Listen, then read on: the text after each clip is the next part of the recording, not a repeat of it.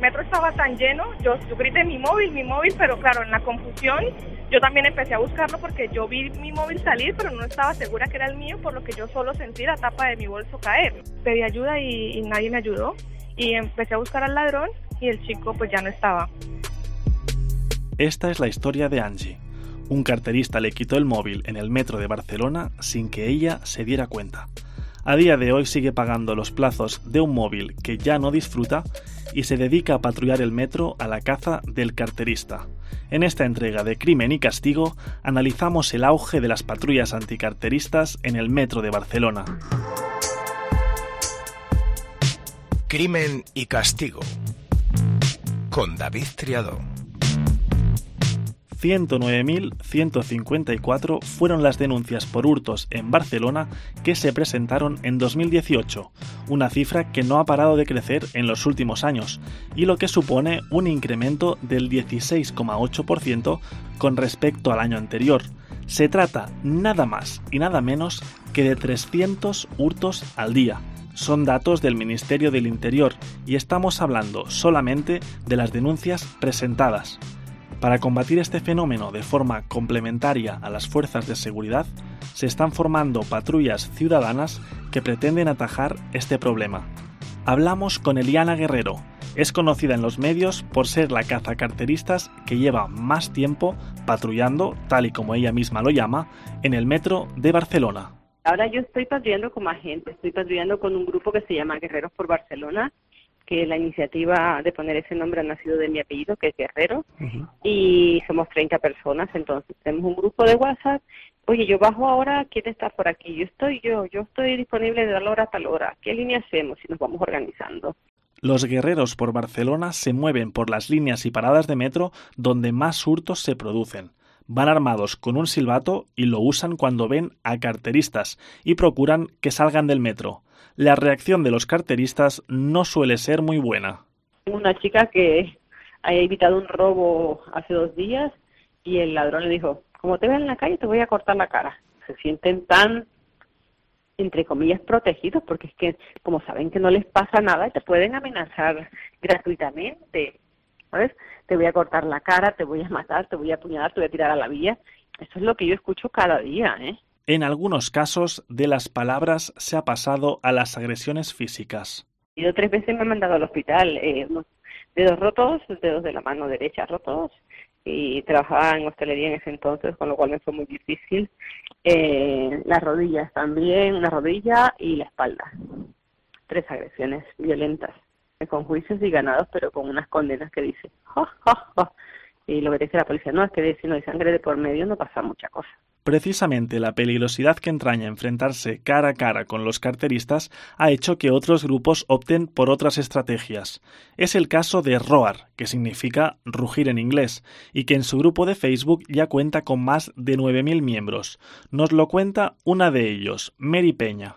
Por ahora los que patrullan son guerreros, Eliana, y, y, nosotros digamos que los apoyamos Roar en principio lo que se quiere dedicar ahora es un poquito más eh, en nivel de información y sobre todo prevención. Prevenir eh, al, a la persona a pie y a la persona y al turista también. Muchos de los miembros de ROAR son extranjeros afincados en Barcelona.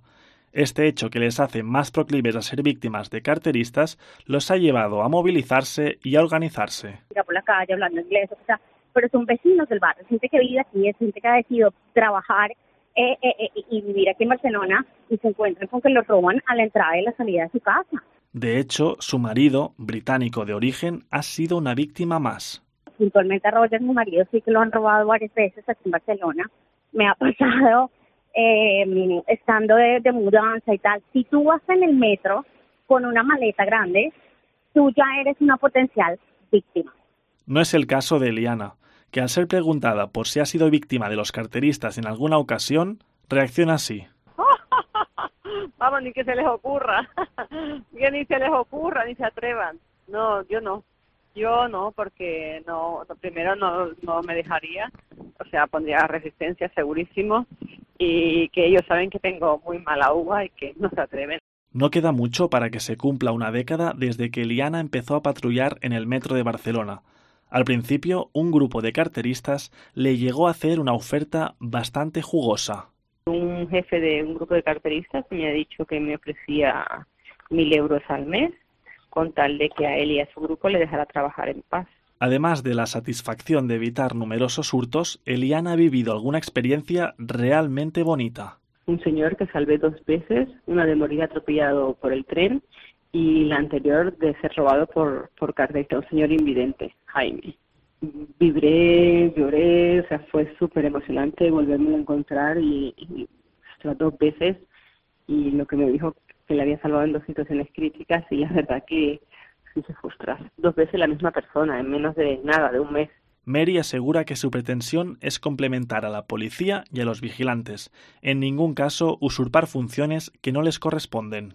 Nosotros no estamos ni para hacer la tarea de la policía ni para hacer la tarea de los de los miembros de seguridad de, de, Barcelona, ningún cuerpo, ni, de los, ni del transporte público. Pero sí es cierto que, que, nos llegan, es que la cantidad de, de episodios y la cantidad de gente que vive de robar es impresionante.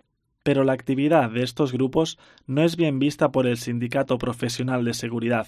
Hablamos con su secretario de organización, Nacho Arroyo. Lo que crean es más conflictos que otra cosa. Si tanto nosotros como vigilantes, como cuerpos de seguridad del Estado, sea los Mossos, sea la Guardia Urbana o el que pertoque, ya tenemos eh, problemas para estar eh, no rebasando los límites de, de la ley, evidentemente ellos la están sobrepasando constantemente, porque tú sí puedes, como ciudadano, eh, denunciar un hecho cuando es, eh, digamos, flagrante y lo estás pudiendo observar. O sea, sí podrían actuar cuando realmente están viendo que a ese señor carterista le está quitando la cartera a alguien, ¿vale? Pero están actuando ya directamente antes de ver o de que ocurra nada. Lo único que conlleva es que se creen peleas. Si realmente tanto nosotros como los Mossos de Escuadra, la Guardia Urbana, deberíamos actuar según eh, lo que nos marca la reglamentación, es más probable que tuviéramos que acabar deteniendo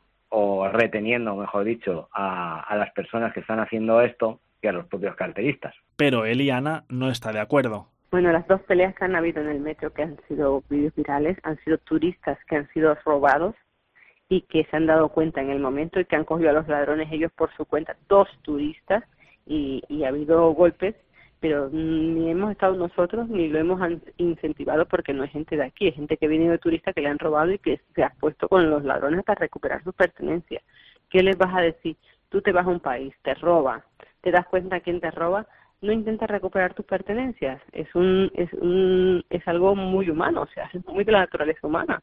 Los profesionales tienen claro quiénes son los responsables del incremento en la inseguridad en el metro. La realidad pura y dura de esto y de quién es culpable y quién tiene la culpa de esto es eh, Transporte Metropolitano de Barcelona, TMB, que a su vez eh, pertenece o está regulado por el Ayuntamiento de Barcelona, entre otras entidades. Hay menos personal, tanto a nivel de vigilantes, ¿por qué? Porque por protocolo se ha reducido y además se ha reducido más todavía porque se han aumentado las líneas y se mantiene el mismo personal. Eso se agrava a que los Mossos de Escuadra también tienen limitado su personal y que la Guardia Urbana también tiene limitado su personal, con lo cual también eh, la seguridad en general, ¿vale? El transporte público eh, pues ha disminuido aproximadamente alrededor del 50%.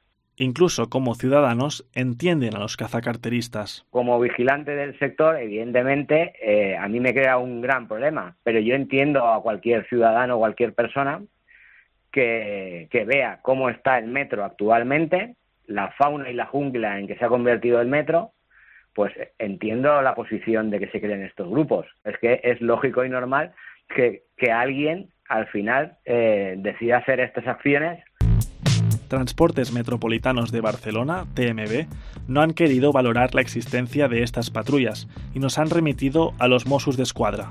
Desde TMB aseguran, y leo textualmente, que su actuación en este asunto es de total colaboración con la seguridad pública, además de centrar los recursos disponibles en la prevención a través de mensajes por los canales de comunicación propios y la disuasión a través de los sistemas y equipos de vigilancia. Por lo que refiere a los Mossos de Escuadra, fuentes policiales han contado a Crimen y Castigo que valoran positivamente la colaboración ciudadana en la lucha contra la delincuencia, siempre y cuando no se ponga a nadie en riesgo. Por otro lado, también se ha acusado a los grupos de anticarteristas de ser racistas, por mencionar en ocasiones los rasgos étnicos de los amigos de lo ajeno. Sobre todo yo, que mira, soy súper blanca, rubia, de ojos azules, y me considero de la raza superior. Soy nací en Colombia, mulata, de pelo rizado, y mi patria tengo gente con velo, tengo chicas marroquí, tengo mm, chicas desde, desde, bueno, desde Bolivia, Salvador, tengo gente de todo el mundo, tengo un chico senegalés, tengo gente de aquí, o sea que de racismo, nada, cero. Es claro que aquí el problema no es la migración, porque es que nosotros somos migrantes. El, problema sí es que si tú vienes a Barcelona a, a, convertirla en tu hogar, a trabajar, a construir ciudad, a construir eh, vecindario, eh, es una cosa, pero es que si vienes a robar, así no hay cabida. Tanto Eliana como Mary tienen muy claro cuál es su objetivo final. Perseguir un cambio en la ley, porque creemos que a largo plazo eso es lo único que de verdad va a impactar en que esto siga pasando, en que se castigue la reincidencia. O sea, no puede estar una persona en la calle que ha tenido eh, una reseña por hurto 30, 40, 300 veces. Resulta que en 2015 se modificó el Código Penal para hacer que los carteristas multireincidentes entraran en prisión entre 1 y 3 años cuando hubiesen sido condenados anteriormente por al menos tres delitos equivalentes en los últimos seis meses. Sin embargo, en 2017, el Tribunal Supremo optó por aplicar una interpretación restrictiva de la norma. El tribunal interpretó que no era aplicable cuando los antecedentes fueran por delitos leves, como los hurtos de menos de 400 euros, que son los más habituales en los carteristas. El tribunal consideró que de este modo se evitaban penas desproporcionadas. Y hasta aquí esta entrega de Crimen y Castigo. Las versiones extendidas de las entrevistas, vídeos de las patrullas anticarteristas y otros contenidos relacionados los podréis encontrar en cope.es. Crimen y Castigo con David Triado.